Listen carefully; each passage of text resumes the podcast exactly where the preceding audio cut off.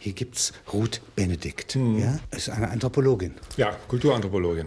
Also und Cultural Anthropology, das ist nicht Schädelvermessen oder sowas, Nein. sondern das ist der Versuch, verstehend Kultur zu beschreiben. Und die ist jetzt im Dienste des amerikanischen Geheimdienstes. Des Kriegsministeriums. Kriegsministeriums. Ja. Äh, Intelligence. Ja. In, äh, Im Zweiten Weltkrieg ja. und studiert, ja, wie sind die Japaner? Wir verstehen ja. sie nicht. Ja. ja. Es ist unser Feind. Ja. ja. Man muss einen Feind verstehen der, und wir haben keine Vorstellung. Der fremdeste Feind, den wir jemals hatten, hatte, äh, hatte sie gesagt. Ja. Und das äh, hat sie hier niedergelegt in diesem Buch. Die Chrysantheme und das Schwert, ja. ja. Chrysantheme ist das Zeichen des äh, Kaisers. Und der Schönheit, also das ist die höchst, das höchste Symbol eigentlich. Und das Schwert, West. ja, in dieser geschwungenen Form, ja, ja wie eine Damaszener-Klinge eigentlich ja. eher, ja, als ein Kamp germanisches Kampfschwert. Ja? Diese Klinge ist Kein deswegen geschwungen und nicht gerade, weil man sonst beim Ziehen, ähm, das habe ich neulich gelernt, wenn man das bei, bei, zu Pferde ziehen würde, würde man ungünstigerweise dem Pferd den Hals durchschneiden. Deswegen muss die Klinge gebogen sein, ja, wenn sie lang ist. Damit Jetzt, was sagt sie von den Japanern?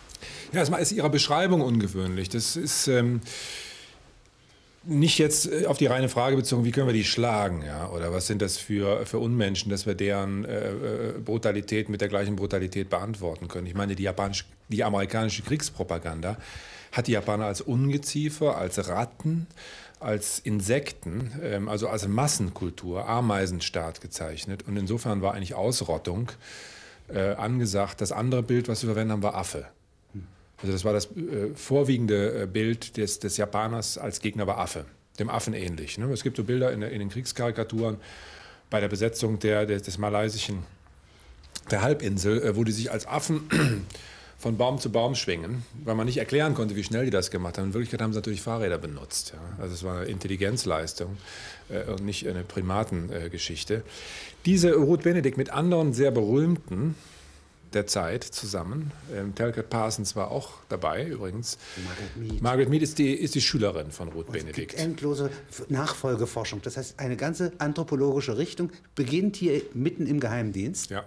und studiert den rätselhaften Gegner äh, der gegenübersteht. So ist das. Und, und, sie benutzt Populärkultur, sie benutzt Film, Theater und so weiter, alles, was sie in die Finger kriegen kann. Und, und, und macht daraus ein wunderschönes, wiederum sehr klares Bild ist eine der Glanzleistungen äh, ähm, der, der Zunft.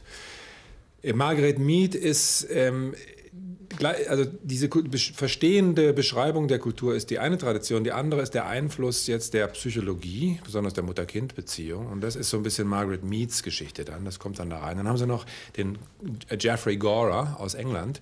Gora sagt, japanische Kinder werden zu früh ähm, aus der Windel ja, entwöhnt, trockengelegt und daraus werden sie brutal. Und das ist also die, dieser Faszination für ein brutales Verhalten, für ein Verhalten, was wir erstmal nicht verstehen, eine Erklärung zu finden, eine Ursache. Das ist so großartig, dass also Margaret Mead sofort drauf reinfällt und den auch holt und feiert. und, und, und Ruth Benedikt so sehr verhalten in einer Fußnote erwähnt sie den. Die nimmt ihn nicht in den Text auf, sondern so eine Fußnote. Und inzwischen weiß man, dass alles Blödsinn ist. Ja. Das ist alles rein ausgedacht gewesen. Japanische Kinder werden nicht schneller entwöhnt als amerikanische zu der Zeit. Das ist, finde ich, deswegen äh, bemerkenswert, weil diese Affinität von Margaret Mead für einfache Erklärungen ein, Gesamt, ein Problem ihrer gesamten Forschung immer war. Ähm, und weil sie diese, diesem Aufsitzen dessen, was monokausal attraktiv erscheint. Ja. Nun ist das ein schneller Markt. Also der ja. amerikanische wissenschaftliche Markt ja, in Kalifornien. Ja jahrelang der aufgehalten. Horkheimer Adorno, Horkheimer organisiert das. Ja. Das geht auch um also die äh, Skala die F-Scale. Ja? ja? Woran erkenne ich einen autoritären Charakter? Richtig. Ja? Aber das, was Margaret Mead dann später macht äh, über Samoa, ja? Äh, dieses Bild der unberührten, freien Sexualität und des ausgeglichenen Geschlechterverhältnisses, das ist ein reines Wunschbild. Das hat sie aus Geschichten, die erzählt worden sind.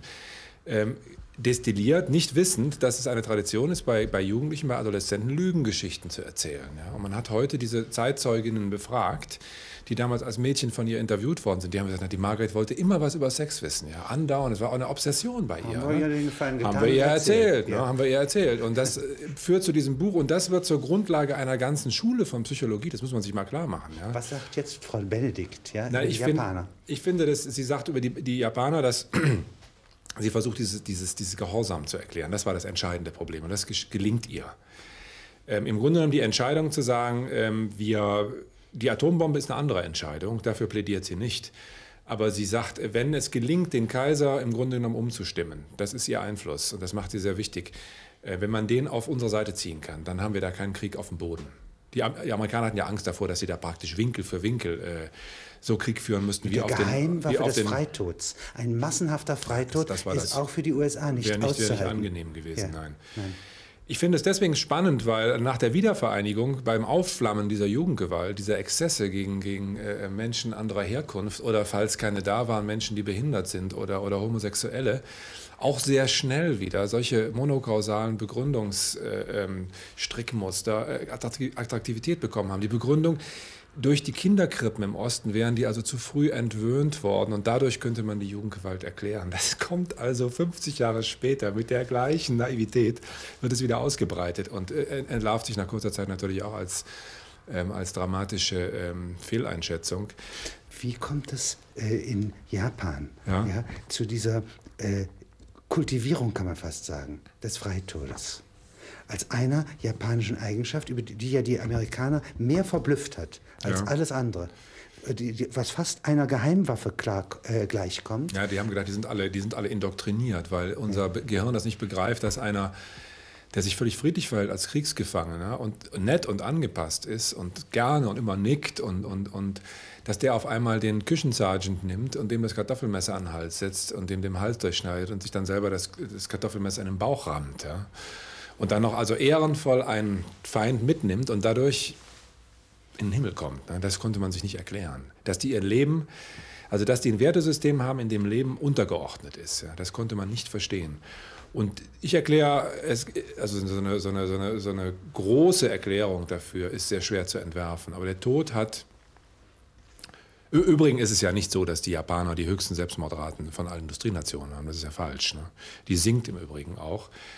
Ähm, aber die Selbstmordrate? Die äh, europäische Nation Ungarn, glaube ich, ähm, Ungarn im europäischen Rahmen führt und dann, da muss man auch auf Altersgruppen gucken und da muss man sehr genau hinschauen. Das hat der Dürkheim uns gelehrt, dass man das tun sollte, da genau hinzugucken. Aber die, ähm, der Freitod und die Sexualität, also der Tod und die Sexualität sind in Japan in einem anderen Bett von Geschichten, Moralvorstellungen, Praktiken.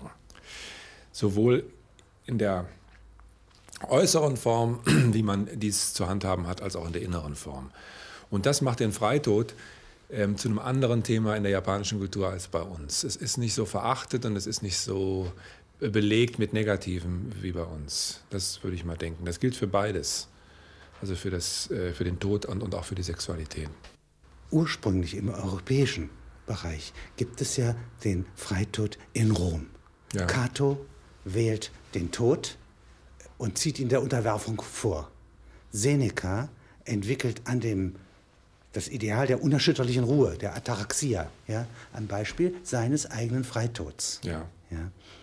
Äh, diese Seite, dass ich das Letzte an Würde ja, nicht aufgebe, auch übrigens mein Vermögen rette, meine Familien rette, ja, durch Freitod. Das ist eine Tradition, die es in, bei uns in der Antike gibt die 1945 nochmal eine große ja, Rolle spielt. Der Leipziger Oberbürgermeister, ja. ja, die nationalsozialistische Führungsschicht hatte teilweise das auch gemacht. Auch ähm, die sogenannten anständigen ähm, Offiziere ähm, waren dem oft nicht fern und einige haben es auch getan. Oder sind bei aussichtslosen Kämpfen selber gefallen. Vorne und Hitler hat ja nicht verstanden, dass Paulus ja, ja. keinen Freitod wählt.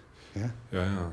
Aber jetzt in Japan ist das so viel äh, also plakativer. Ja? Nicht? Also das Seppuku ja, ist ja eine Form, ja, äh, die äh, ganz offensichtlich in Europa so nicht denkbar wäre. Ja, weil, weil in, die, in diesem äh, Glauben des Körpers und des Verhältnisses von Körper und Geist der Bauch äh, die zentrale Rolle spielt. Der bei uns ist eher Herz. Hm. Den Ausdruck gibt es im Japanischen natürlich auch, dass es mit Herz viel zu tun hat. Aber der Bauch, also Hara, ist die Quelle der Energie auch.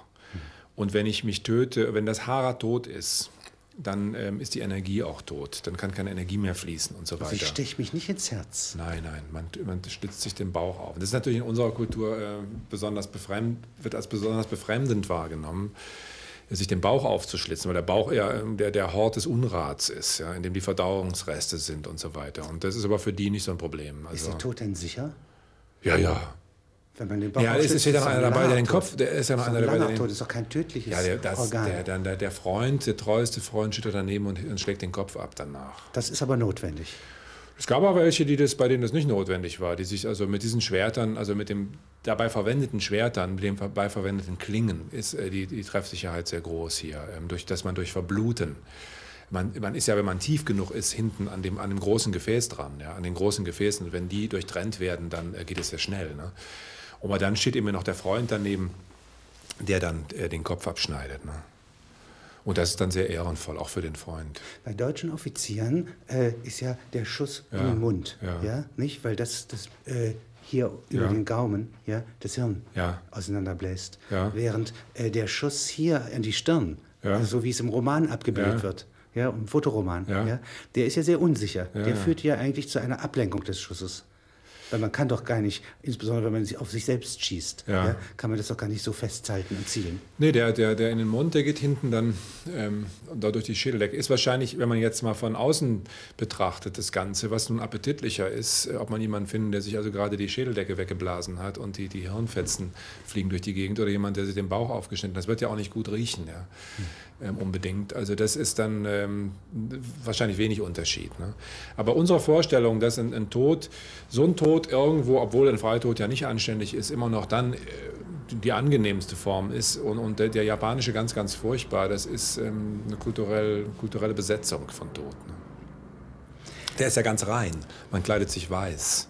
Das ist eine ganz reine, man reinigt sich vorher auch. Ja. Ich weiß gar nicht, ob die vielleicht auch noch gefastet haben, um das möglichst angenehm auch zu machen. Die waren ja sehr äh, bedacht auch mit der dass der Tod angenehm sein soll. Äh, zum Beispiel haben die sich im Krieg unter dem Helm parfümiert, damit der Kopf gut riecht. Also wenn man den Helm abzieht. Und im Todesfall, ja, dass man angenehm als angenehm Ja, ja, dass man ja. angenehm ist, ja, ja, nicht, nicht unangenehm. Ich muss, warum muss ich mich dann mit reinster weißer Kleidung ähm, ausstaffieren, wenn ich mich dann ja doch in irgendeiner Form dabei beschmutze? Nein, es ist sehr rein, es ist eine, eine gereinigte Form. Aber die Grund, Und der Tod stellt ja auch Reinheit her. Ne?